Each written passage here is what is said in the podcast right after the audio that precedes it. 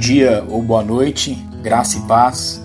Hoje é dia 27 de março de 2020 e nós damos continuidade à nossa série de devocionais. Ele vive para sempre. O texto bíblico básico está lá em Hebreus capítulo 7, no versículo 25, que nos diz assim: Por isso também pode salvar totalmente os que por ele se chegam a Deus, vivendo sempre para interceder por eles. O texto acima é de esperança e encorajamento para o povo cristão através da história.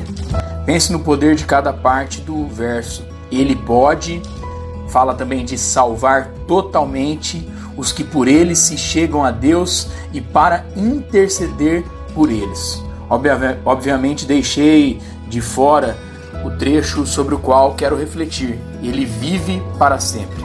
Essa é a mensagem que celebramos na Páscoa.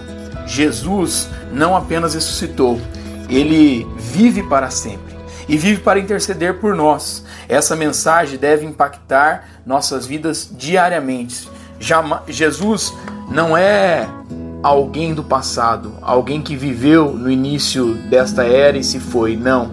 Ele ressuscitou e nunca mais morreu. Ele vive hoje tal qual dois mil anos atrás. A diferença é que foi glorificado, recebendo de volta tudo aquilo que ele abriu mão para cumprir a missão de nos salvar. Hoje ele vive e intercede por nós. Que tenhamos sempre em mente que Jesus não ficou no passado, porém está cada dia pensando em nós. Não estamos sozinhos. Que eu e você nós possamos agradecer ao Senhor de que mesmo no tempo em que nós estamos passando, mesmo esse tempo que eu e você nós estamos vivendo, nós possamos saber agradecer ao Senhor em nome de Jesus. Que a nossa oração seja: Senhor, agradeço por tua presença em minha vida. Que eu viva sempre na certeza de que Jesus está presente ao meu lado, preocupando-se e intercedendo por mim. Meu irmão, minha irmã, você não está sozinha. Nós não estamos sozinhos.